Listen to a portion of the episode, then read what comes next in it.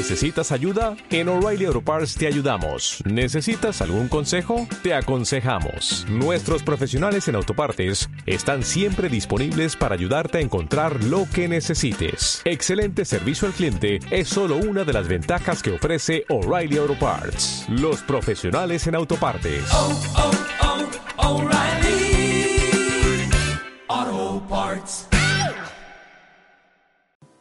Y yo quiero compartir algo porque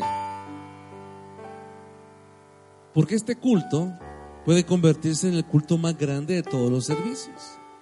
Y le voy a explicar por qué puede ser el culto más grande de todos los servicios. Porque allá afuera hay un montón de personas que necesitan de Dios. Allá afuera hay un montón de personas que no saben que necesitan de Dios, pero sí necesitan de Dios. Allá afuera hay un montón de personas que están bien en problemas.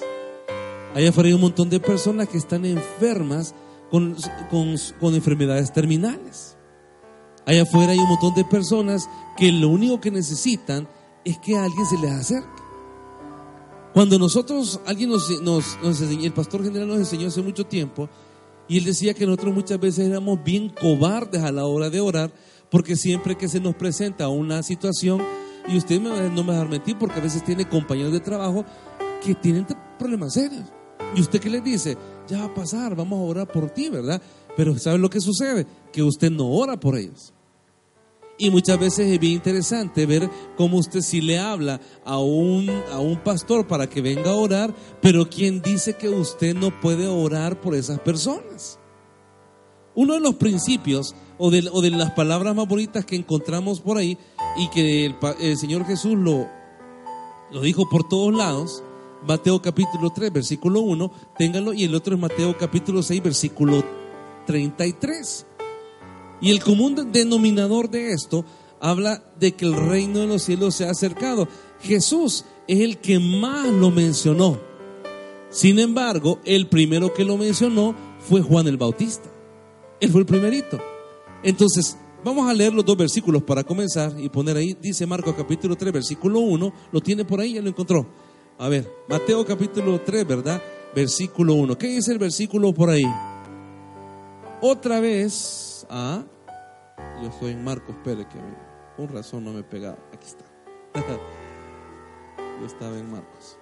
Ahí está, 3.1. En aquellos días vino Juan el Bautista predicando en el desierto de Judea y diciendo, arrepentíos porque el reino de Dios se ha acercado.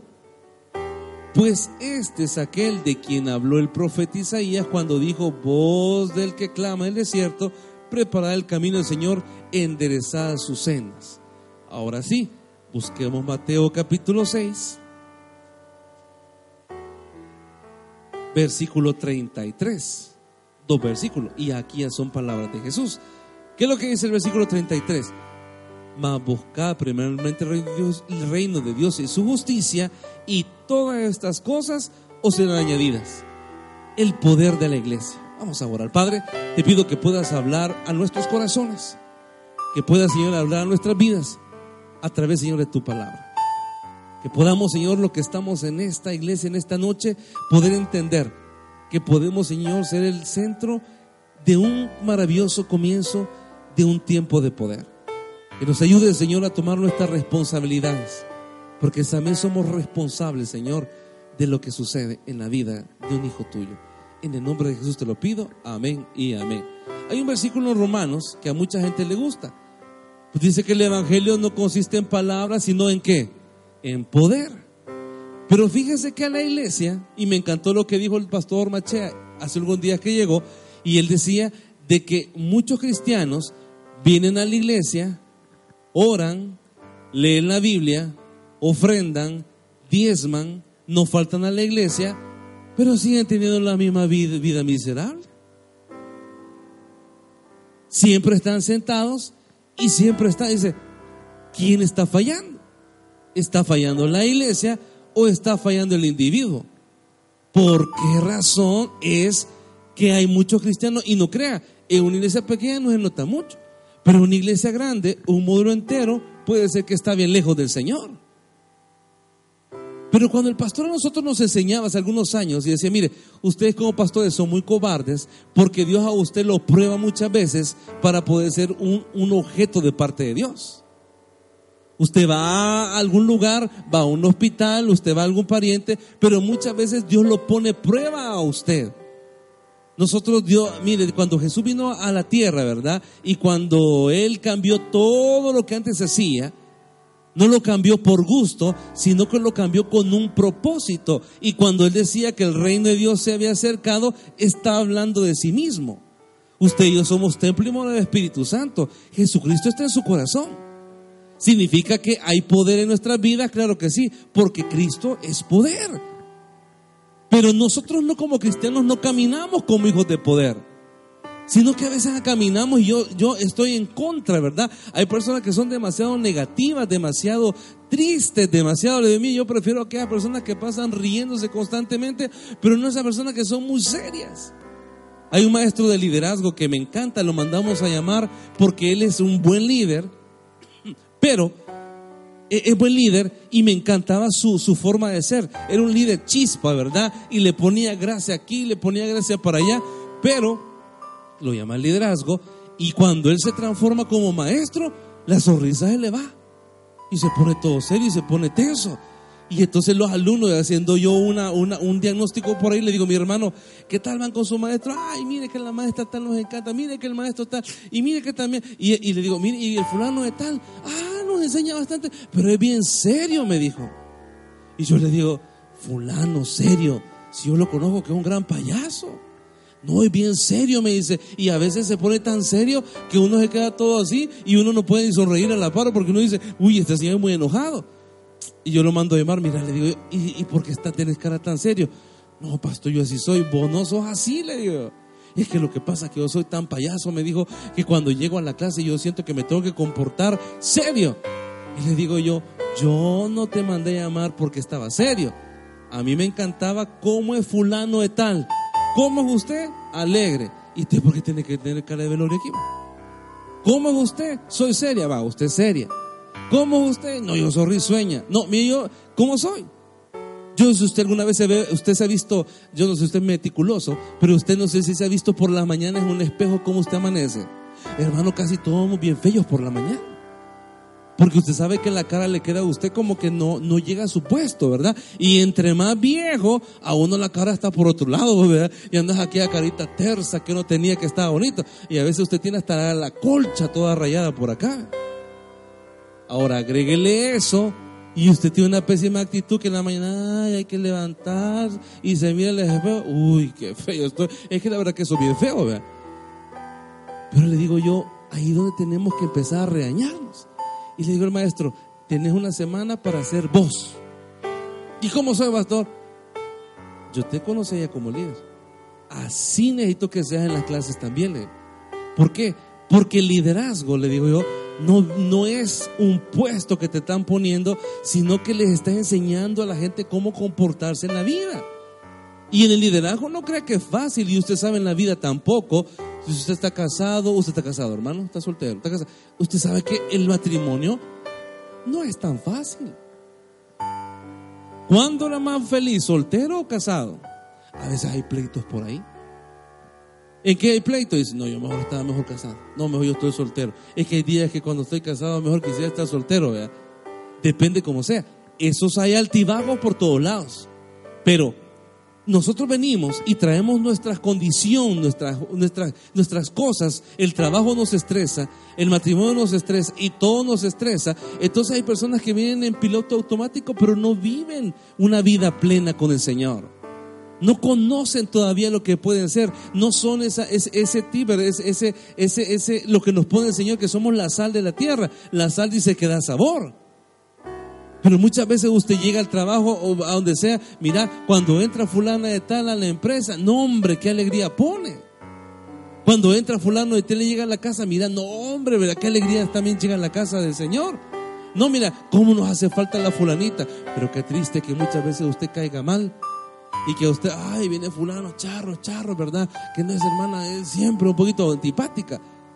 Cada uno se conoce. Aquella puede ser muy calladita, pero muy trabajadora. Aquella puede ser muy chambrosa, pero puede ser bien, bien trabajador. Entonces, todas esas cosas a nosotros a veces nos tienen en un, en un, en un estrés de la vida. A eso agreguémosle que tenemos que pagar un trabajo, que tenemos que pagar eh, recibos, que tenemos deudas, que tenemos aquí, que tenemos los otros. Y todas esas cosas a nosotros nos, no- nos absorben y no nos permiten tener una, una vida diferente. Yo puedo estar en un lugar grande, en un lugar pequeño, pero ese soy yo. No puedo, no, no, no, no. Yo como soy en grande debo ser en pequeño, ¿verdad? Como la gente me conoce allá afuera, debo ser aquí adentro. Y como soy adentro, también debo ser allá afuera. Si estoy en las acciones correctas. Porque no es cuestión de que yo aquí me vengo a bañar con baños de pureza, ¿verdad? Y allá afuera también soy un gran desgraciado. Porque entonces estamos con doble vida. Pero el reino de Dios, dice el Señor, se ha acercado. ¿Quién se ha acercado? ¿Quién le tocó la puerta de su corazón a usted si no fue Cristo? ¿Hace cuántos años usted llegó a los pies del Señor? ¿Y cómo venía? ¿Y qué es lo que Dios está reconstruyendo? ¿O qué es lo que reconstruyó? Porque le cuento una cosa, si yo tengo ahorita 23 años de ser cristiano, yo considero que algo cambió en mi vida. No soy el mismo de antes. Usted quizás era un gran malcriado, pero ahora qué? Usted mala palabra ya no se le dice, ya no se le sale. Usted era un gran negativo, peor que la resta, ¿verdad? Pero usted ahora ya no, y usted es una persona positiva. Este culto del viernes le ponemos, mire, una- un culto de milagro con una mente positiva. ¿Por qué? Porque hay gente que a todo le ponen pero. Ay, no sé si voy a ir. Ay, no sé tal cosa. Ay, no sé por allá. Y son tantas cosas que suceden. Ahora, Jesús anunció después de Juan Bautista, y mire, en el contexto que lo dijo, estaba hablando del afán también. Porque si usted ha dejado ropa en su casa, ay, no la metí, y está pensando, está con una, con una parte de su corazón aquí en la iglesia, pero está con otra parte de afuera también. Entonces, ¿está aquí en cuerpo y alma o está a mitad? Ese solo usted lo sabrá. Yo estoy aquí justo, ¿verdad? No, allá usted lo sabrá. Ahora, el afán de una vida que muchas veces nos está absorbiendo no nos deja tener una vida llena de fe. Ahora, usted y yo ya no estamos bajo las leyes terrenales, sino que estamos bajo las leyes espirituales. Yo no sé si usted muchas veces ha subido al avión. Y eso me acuerdo que el pastor le decía uno, uno, uno que se sube ahora, ¿verdad? Uno mira, dice, entra el avión y mira tanta gente que va por allá. Y en los aviones transatlánticos, de aquí hasta Estados Unidos, yo a veces, la primera vez que me subí, dije, ¿cómo es posible que puedan haber tanta gente en un solo avión? Porque acostumbrado a las tres líneas, pero aquí son como ocho, nueve, doce en línea. Y usted dice, ¿cómo estamos arriba tanta gente? Y la gente muchas veces en los países como España, ¿verdad? Yo no, decía, yo no sabía por qué aplaudían, pero porque venía afligido si el avión iba a aterrizar o no. Pero qué bonito es subirse a un avión y decirle, bueno, Señor, allá te voy, vea. Aquí en el avión voy y aquí todos estos gorrones pueden irse al cielo conmigo o no. Y la verdad, tengo la confianza de que voy bien. Si se llega a caer, me voy al cielo. Y si llego, gloria al Señor. Y si no, pues ni modo, ¿verdad? Tengo confianza. Usted va a, un- a pedir un documento y va con la confianza en el Señor. Usted no, ay, y si no lo me dan, y si no me lo dan. Hay gente que viene negativa, ¿sí? No se lo han dado y ella ya dijo que no se lo van a dar. Yo digo, este es para qué va a ir. Usted, hay gente que todo le, le- lo agrandan. El problema es grande, pero la persona lo hágase más grande el problema. Y entonces digo, ¿por qué mejor en vez de hacer los problemas grandes, no los hace pequeños? Pero entonces dice la gente, ay no, pastor, es que yo, yo sí confío en el Señor, pero, pero, entonces le puso, pero no está confiando en el Señor. No, es que mire, uno no tampoco, uno es humano. Yo entiendo que somos humanos, pero antes de todo somos hijos de Dios. Y como hijos de Dios, aquí es donde viene la fe. Y por eso el Señor, mire, por favor entiendan, el reino de los cielos es acercado, pero si el reino de Dios está ahora entre nosotros y dice, y, todavía Jesús viene y les da una enseñanza maravillosa y les dice, mire hermanos, les voy a enseñar a orar, le dijo. Padre nuestro que estás en los cielos, santificado sea tu nombre. Y dice, vénganos tu reino, hágase tu voluntad, dice ahí, como en el cielo, también se haga en la tierra. Entonces, cuando nosotros entendemos qué significa ser parte de, un pueblo y sobre todo del reino espiritual de Dios, significa que nosotros dejamos de estar en un plano de la tierra y subimos a un plano un poquito más espiritual. Que es lo que la mayoría de cristianos no, no suben la línea, sino que andan allá abajo igualito como todos los inconversos, tratando de vivir sus vidas a su estilo, pero no al estilo de Dios creyendo que están bien con el Señor, pero ellos están aquí en el mundo, ¿verdad? Y les aflige todo lo que pasa acá. Y dice el Señor, pero mira, si ahora ya estamos en otro mundo, tú como hijo de Dios tienes la, el deber de vivir de acuerdo a la palabra del Señor. Y si uno vive de recuerdo a la palabra del Señor, significa que yo no estoy sujeto a las leyes terrenales. Todo puede suceder en la vida. Y en la vida de un cristiano suceden cosas maravillosas donde la gente puede dar testimonio. Yo recuerdo cuando un jovencito, y esto le digo cuando son personas de fe, a veces de chiripazo a gente, como dicen por ahí, aprenden de la fe. Un jovencito tenía su guitarra y usted sabe que en El Salvador es bien difícil andar con una guitarra en el bus. Y este joven agarró la guitarra y siempre la llevaba de su casa a la iglesia, de su casa a la iglesia. Y yo siempre le decía, mira, fulano, le digo, y no tienes miedo que te roben la, la, guitarra. Y me dice, no, pastor, me dijo, si yo le estoy así viendo al Señor y si me la roban, que me consiga otra Dios, porque si no, yo no voy a tocar. Y yo no voy a cantar, me dijo. Bueno, está bien. Pero llegó la prueba de fuego. Una cosa es decirlo y otra cosa es vivirlo y venía en el bus, ¿verdad? Entonces él venía el último, venía con la guitarra y se subió un ladrón en el bus.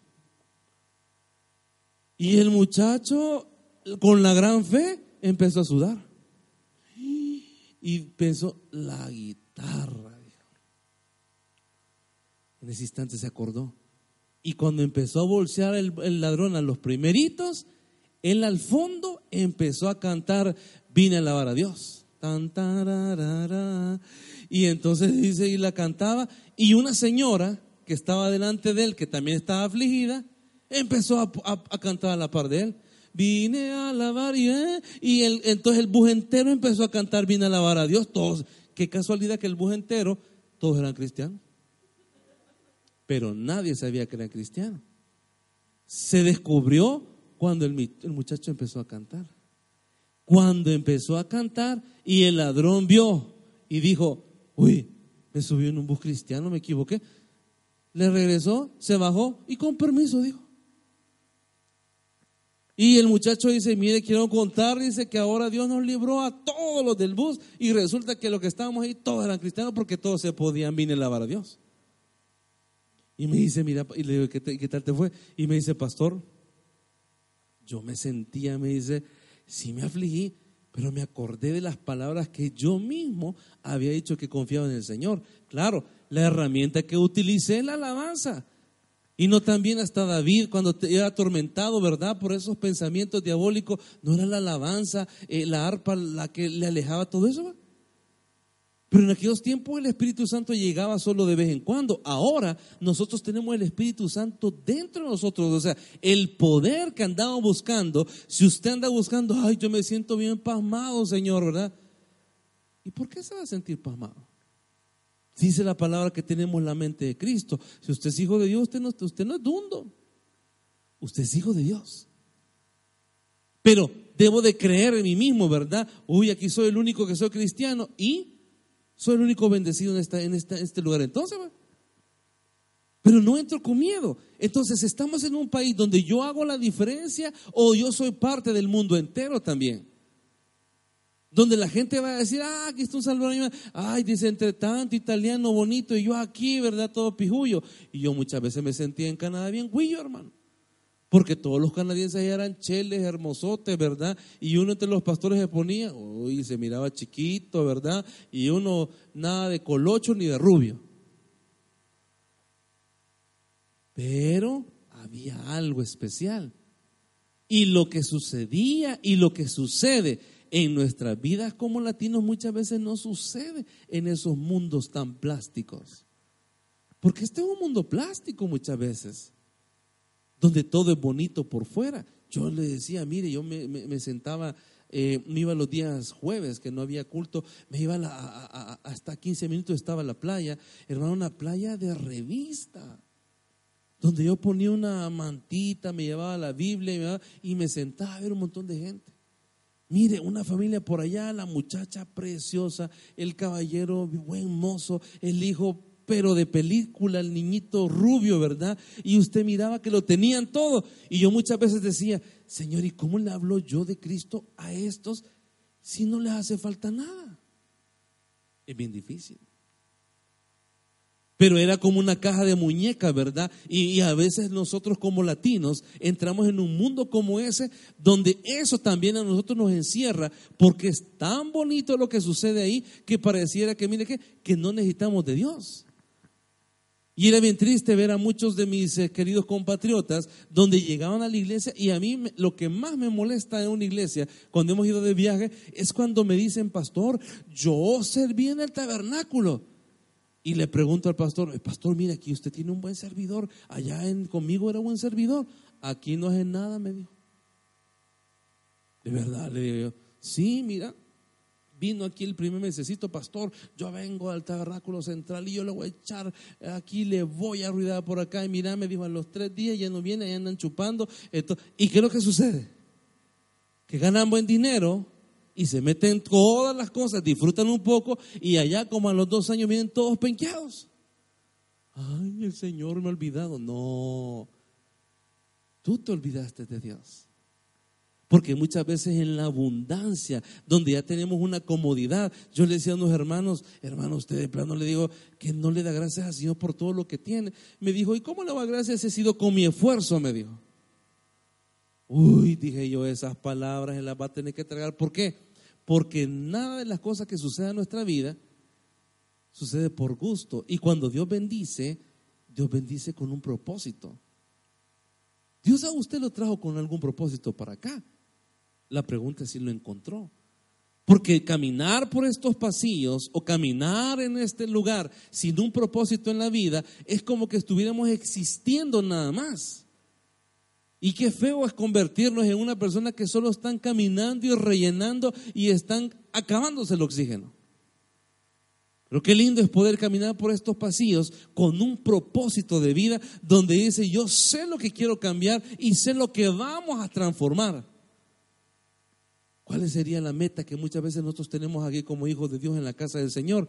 Busque a una compañera de trabajo, a un compañero de trabajo, a una compañera de trabajo que, que esté en problemada.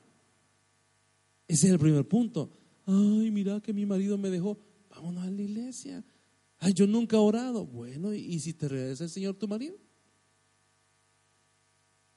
Y la gente a veces tiene miedo, ¿verdad? Y dice, pastor, y si le digo, y si no se lo regresa, se va a enojar con Dios. No. Porque usted no, no va a ayudar a alguien en sus fuerzas, sino que va a ayudar a alguien en el poder que opera en usted, que es el poder de Dios. Pero si no salimos acá, ah, le decía al pastor, mire, quizás aquí no podemos evangelizar como se puede evangelizar por todas las iglesias.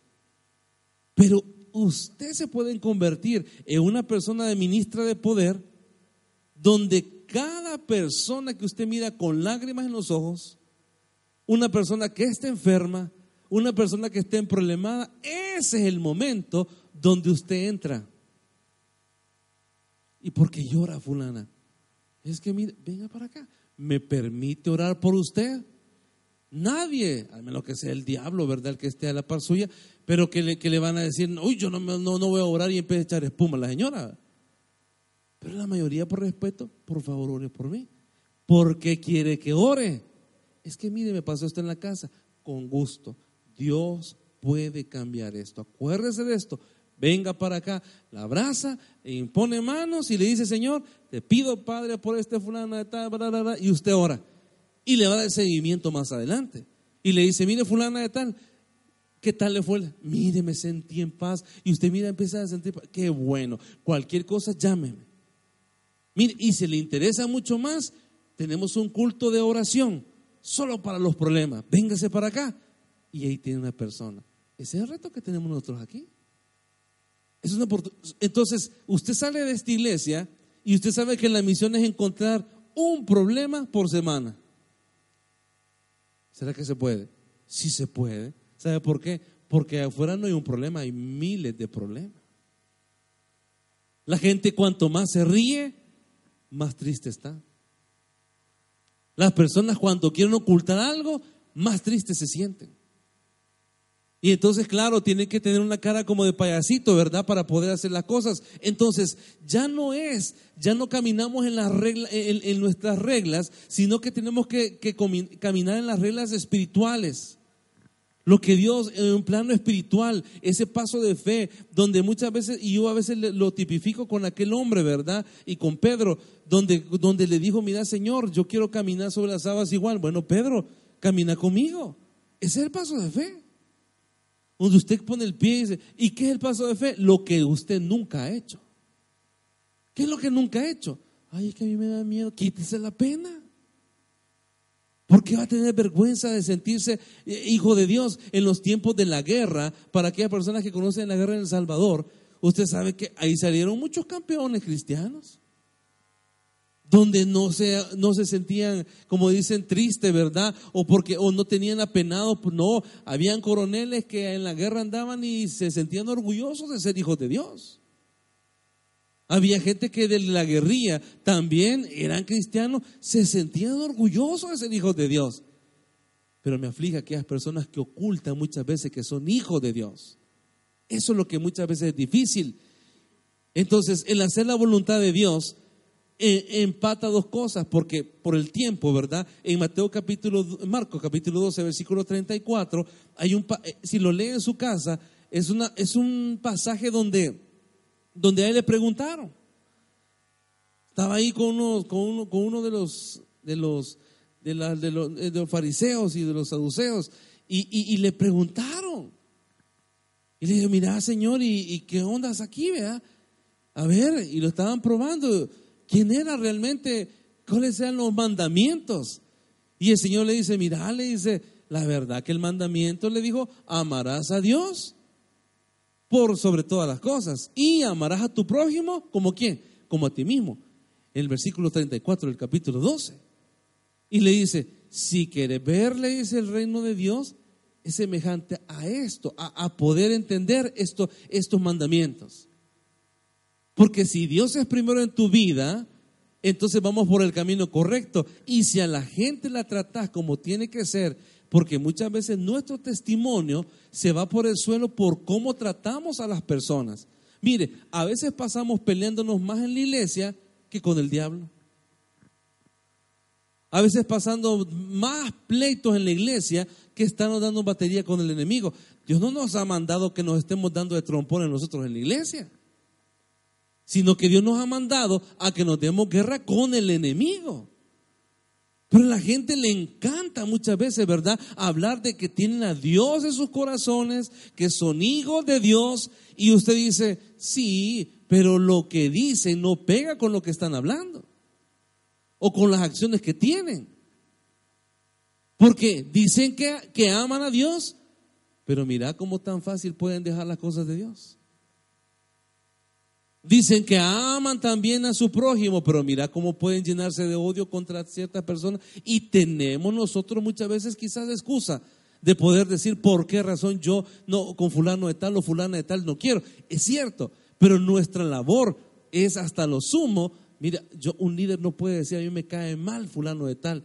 Y hay personas que tienen el don de caer mal, ¿verdad? Pero no significa que me van a caer, ay, yo intento, ¿verdad?, de poder soportar ciertas personas. Dice, pero no lo odio, no lo odio, no lo odio, o no la odio, ¿verdad? Pero dice, Señor, ayúdame a amarla. Y el amar también es una condición, porque hay gente que dice, ay, Señor, yo como le pido al Señor de querer a fulana de tal. No, hermana, no ore por eso. Ame al individuo como tal. Pastor, usted no conoce lo que me ha hecho, pero si Cristo perdonó, ¿quién es usted para no perdonar? Y hay gente que se llena la boca y dice muchas veces, mire, yo jamás lo voy a perdonar. Vaya, mire, Dios se cree en las personas. ¿Cómo nosotros, Cristo sí puede perdonarnos y nosotros podemos llenar? Y hay personas que dicen muchas veces, ¿verdad? Y dicen, mira, ah, olvídate de mí, no existo para vos. Vaya. Y usted dice, ¿y quién eres tú acaso? Entonces, el, poder de Dios no opera porque pasamos perdiendo el tiempo en un montón de situaciones pequeñitas y por eso no ocurren cosas grandes en nuestra vida. Porque estamos detenidos en esas situaciones, porque estamos detenidos en esas personas, porque estamos detenidas en el pasado, porque estamos detenidos con ese dolor que no ha sanado. Y dice, Señor, seguí con el dolor. Pero ¿qué significa? No vas a ver las bendiciones que te tengo a tu vida. No lo vas a ver. ¿Por qué? Porque estás deteniendo. Y cuando hablamos de hacer la voluntad, es cumplir estos dos mandamientos en los cuales se resume, mira, pone los ojos en Cristo. Y preocupate más por tus seres queridos. Son dos cosas que te van a dar satisfacción y te van a dar felicidad. Porque qué feo que uno se prepare solo para uno solo. Pero qué lindo es cuando usted no sé si tienen hijos ustedes y dicen, mire, me encanta, ¿verdad? Cuando le puedo dar este juguete a mi hijo, cuando compartimos esto, cuando mi esposa le dice aquello, cuando la esposa le dice allá, y usted se comparten las cosas. Pero muchas veces la gente no le gusta ver eso y pasa viendo otros problemas. El otro punto sería cuando comprendes que eres templo del Espíritu Santo. ¿Quién es usted? ¿Quién es usted? Ay, pastor, yo solo soy una hermanita. No, usted es una hermanota. Ay, pastor, mira que yo, usted aquí es muy importante. Es que me dijo una muchacha de algunos dietas, fíjese que mi novio me dijo, te dejo por una más bonita, le digo. Así te dijo fulano de tal, porque yo lo conozco. Sí, me dijo. Pero si ustedes anduvieron seis años como novios, pero me dijo que no que él se iba porque se iba con una más bonita. Mm-hmm. Y le dije yo, ¿y vos qué vas a hacer? ¿Vas a llorar? ¿Vas a frustrarte? ¿O qué vas a hacer? Y me dice, pastor, vamos a demostrar a este muchacho que está dejando algo bueno. Me Y entonces, ¿qué significa eso? Me voy a ir al salón, dijo. Me voy a poner bonita y voy a pasar por, por siempre enfrente de él y más bonita que antes para que mire quién dejó. Y le digo yo, eso sí que es maldad, le digo yo. Pero ¿sabes una cosa? Es una buena idea. Y entonces, no, no, no lo hagas por él. Porque si no hubiera pasado que este muchacho a ti no te dijera esto, ¿cuándo te ibas a arreglar? Sí, ¿verdad? Claro. Sí, muchas veces las mujeres, ¿no es cierto? Que cuando el novio las deja, ahí andan todas Triste, ¿verdad? Que no se quieren ni peinar. O los caballeros andan todos ahí que se tiran al, hombre se va a beber, ¿verdad? Y a despecharse de todos los sentimientos que tiene. Y uno le dice, pero no sabes quién eres tú. Por eso el diablo nos da grandes palizas, porque nosotros no entendemos quiénes somos en el plano espiritual. No somos cualquier cosa, somos hijos de Dios. Y como hijos de Dios nosotros realmente no tenemos por qué sentirnos menos que nadie. No somos, somos lo que Dios realmente quiere hacer en nuestra vida. Y yo me siento orgulloso.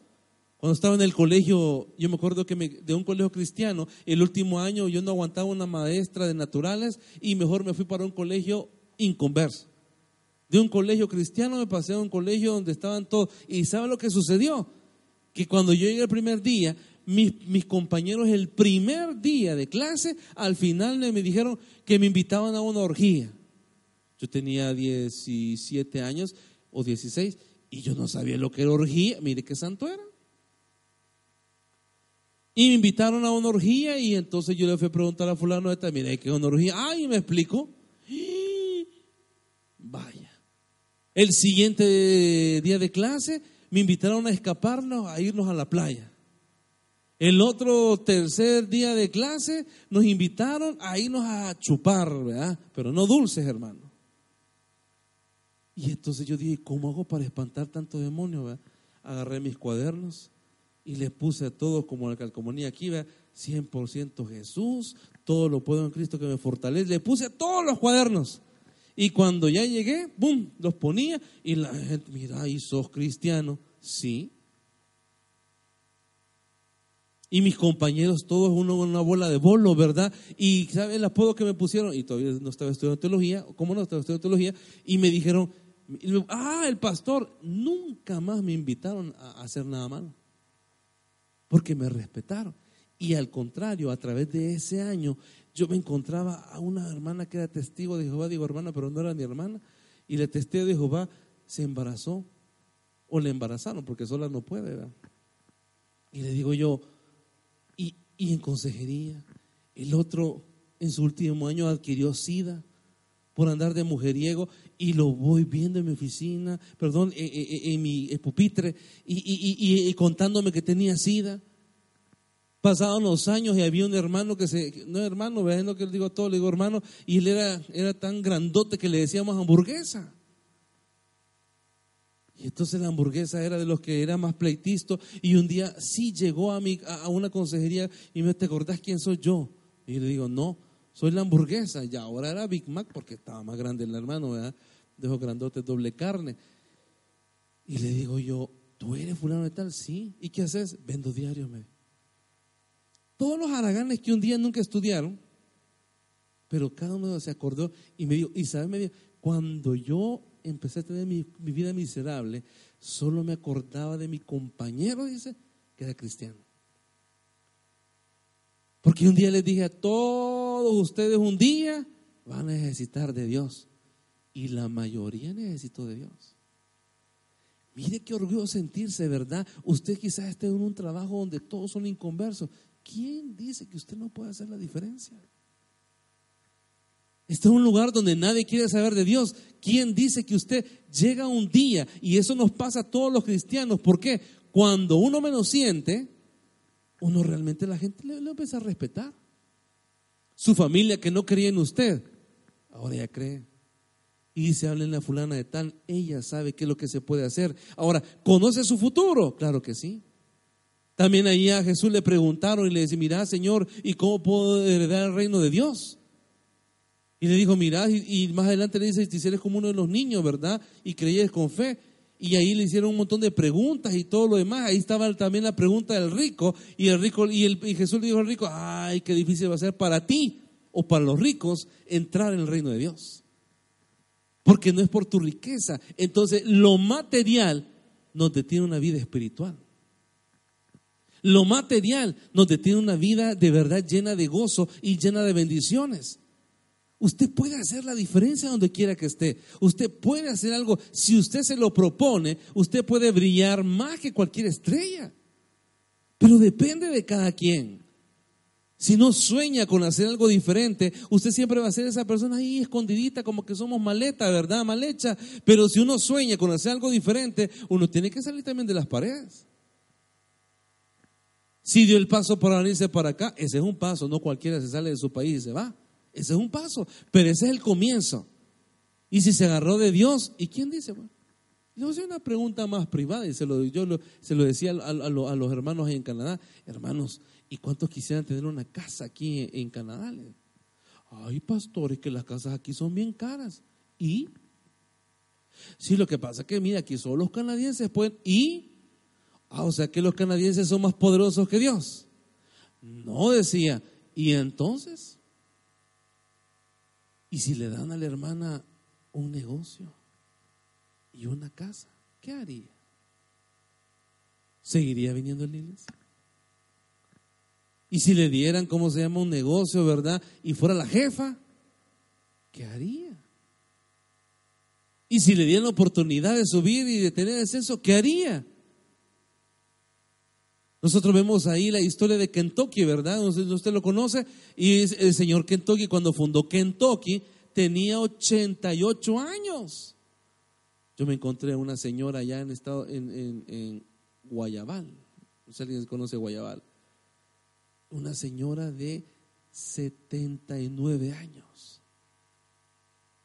Y me agarró en, en- en el mercado de Guayabal, andamos ganando almas y me dijo, venga para acá, papadito, usted lo quería conocerme.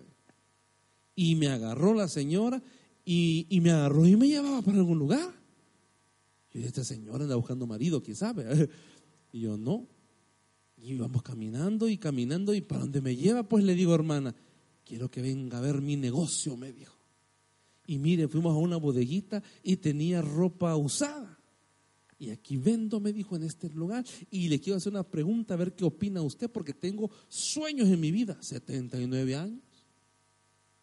¿Y cuál es lo que usted sueña? Le dije yo, mire, me dijo, he pensado irme a Guatemala y poner una sucursal allá, me dijo. Y yo todavía, usted sabe que a veces uno de pastor es bien chambroso, es mal pensado, muchas cosas, ¿verdad? Porque no que somos humanos. Y obviamente sería, Dios, guarde si llega a Guatemala, muerta vaya la señora. Y sueño esto, me dijo, y esto más, y hacer local, y tengo aquí, tengo allá. Y le digo yo, hermana, ¿y usted cuántos años tiene? 78, me dijo. Y de Guatemala me quiero pasar a Honduras, me dijo. Pero con una energía, y me dijo, pastor, ore por este negocio porque va a prosperar, me dijo. Esas fueron palabras. Yo dije, una señora en los 78 está soñando con algo. Yo tengo solo 42, 41. Y yo todavía como que ya me estoy muriendo, ¿verdad? No, dije, aquí es donde entro. Si voy a morir, voy a morir con una gran sonrisa de satisfacción que le creía a Dios. Pero no voy a morir con aquellas personas que dan ganas de tirarles un chicle en la frente, ¿verdad? Uy, para que se muevan un poquito aunque sea. ¿Por qué? Porque Dios es un Dios creativo y eso es lo que está buscando. Y Dios le dijo, mira, ay, dice, va a llegar ese gran día donde nos veremos allá y comeremos a la mesa de quién? De Dios. Le hago la pregunta a usted, ¿usted va a comer a la mesa de Dios en el futuro? ¿Sí, vea? ¿Usted, hermano? ¿Usted, hermano? ¿Usted va a comer a la mesa de Dios? Imagínense, ay, no comí a la mesa del rey, el rey va a estar en el infierno. Pero a la mesa de Dios, ¿qué significa? Tenemos un futuro vencedor. Pero el problema es cómo lo vivimos en la tierra. O lo vivimos miserable o lo vivimos con dicha. Lo vivimos con compasión, ¿verdad? Y con eso de sentirnos orgullosos que somos hijos de Dios. O andamos ahí inclinados, no que por esto, mire, sentirse lástima de uno mismo es lo más triste del mundo. Yo no puedo tener lástima de mí mismo. No, hermano, mire, prefiero que la gente me tenga envidia, pero no lástima. Allá va el hermano, me llega como escucha la semana. No, ¿por qué dar lástima? Que mire, un latino me dijo en una tienda, pero me lo dijo de la forma incorrecta. Pero me gustó la mente que tenía el latino. Me fui a la tienda y empecé a ver, le digo, ¿qué tal? Me dijo, ah, tú eres latino, me dijo. Sí, le, somos los mejores, me dijo. Y le digo, de verdad, le dije, sí, me dijo. Aquí me dijo, a todas las chicas se, se derriten por un latino, me dijo. En, en una forma incorrecta, ¿verdad? Y le digo yo, ¿cómo así vos? Le dije yo. Y me dice, solo habla español, me dijo. Así caen todas estas canadienses, me dijo. Él se sentía orgulloso de lo que era. Y yo le digo, vea que vos no sos cristiano para nada. Y me dice, no, ya me estás evangelizando, me dijo. Y le digo yo, no, solo te estoy diciendo si sos cristiano o si vas a alguna iglesia. Y me dice, no, pero dame la dirección. Tal vez yo llegue a tu iglesia, me dijo. Y le di la dirección y se la puse. Te espero, le digo yo. Porque los latinos somos buenos, le dije. Y me dice, y se pone, sí, dice, somos buenos. Probame, dijo todavía, como que dije hablar con una canadiense por ahí. Pero me gustó su actitud. Que en Canadá un latino se siente orgulloso de ser latino y sabe que las canadienses derriten por un, por latino. ¿Y usted de dónde? Del Salvador. ¿Y dónde queda ese? Allá, puntito, que nadie sabe. Ah, soy, soy el mejor país. Exportamos maras. ¿Ya? Pero me siento orgulloso de eso. Usted tiene sus hijos. Si usted tiene sus hijos, usted se siente orgulloso de sus hijos. Imagínense cómo se siente Dios. Pero dejemos de vivir una vida tan simple y empecemos. ¿Cuál es el trato que usted y yo tendríamos que hacer? busque un problema todas las semanas a una persona en problemada y le va a encontrar. Venite que hay un lugar. Ay, pastor, pero fíjese que es, es, es, es italiano. Pues entonces el pastor tiene que aprender más italiano y va a tener que predicar italiano. Pero aquí va a haber gente orando. Pero eso le doy una buena. ¿Y cómo hacemos? ¿Y qué vamos a hacer otro? Usted tiene, usted conoce a alguien. Hay personas que en el infierno ah, se van a acordar de usted. ¿Por qué? Porque sabían que estaba a la par suya y usted nunca les habló de Cristo. Sabiendo, ay, es que no puedo. Hábleles. Aunque se enseña, ¿verdad? Inglés ahí, cruz, cruz, cruz, cruz. Hábleles. Pero es un evangelio que puede suceder. Hermano, hacer la voluntad de Dios no es fácil. Porque nuestra carne quiere hacer su propia voluntad. Buscar y, hacer la diferencia para con el Señor y convertirme en un reto, ¿verdad? Todos los días para ciertas personas tampoco es fácil. Porque la gente le gustan las cosas tranquilas, sin, sin preocuparse, eh, ¿verdad? Servimos de vez en cuando, llegamos a al culto, pero hay gente que no echa raíces y a veces anda de iglesia en iglesia probando. Eso es inmadurez espiritual porque no echan raíces. O sea, usted dice, aquí estoy, me quedo sentado hasta que Cristo venga, ¿verdad? Y voy a estar aquí firme y voy a esperar que Dios bendiga y voy a ser parte del crecimiento de la iglesia y vamos a empujar todo esto. Eso es un pensamiento bueno. Ahora la iglesia, pastor, me dijo un día, mira Jorge me dijo, son muchos años, pero los 25 años cuando estaba allá, me dijo, fueron los mejores y si todo ese sufrimiento para llegar hasta esto valió la pena. Nunca es en vano lo que usted y yo estamos haciendo. Pero para eso o caminamos con poder o caminamos solos. O caminamos con poder o caminamos solos.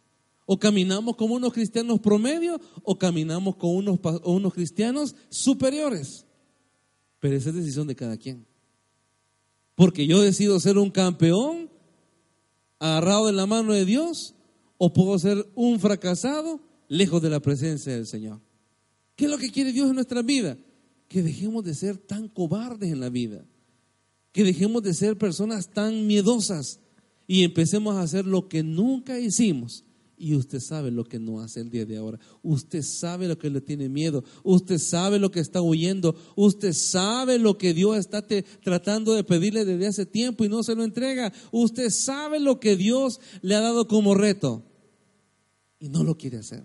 ¿Por qué? Porque tiene miedo. Pero un versículo maravilloso dice que todo lo puede Cristo. ¿Que quién? Que me fortalece. Si falta miedo, ahí está el Señor para darnos fortaleza. Si no tenemos la inteligencia, ahí está el Señor para darnos la inteligencia. Si nos sentimos un poco cabizbajo, Él nos levanta como las águilas. Pero depende de quién. Yo creo en Cristo y en Cristo dice la palabra que hay poder. Significa que somos hijos de poder, porque Cristo mora en cada corazón. Vamos a orar. Padre maravilloso, gracias Señor en esta noche por la vida de cada uno de mis hermanos.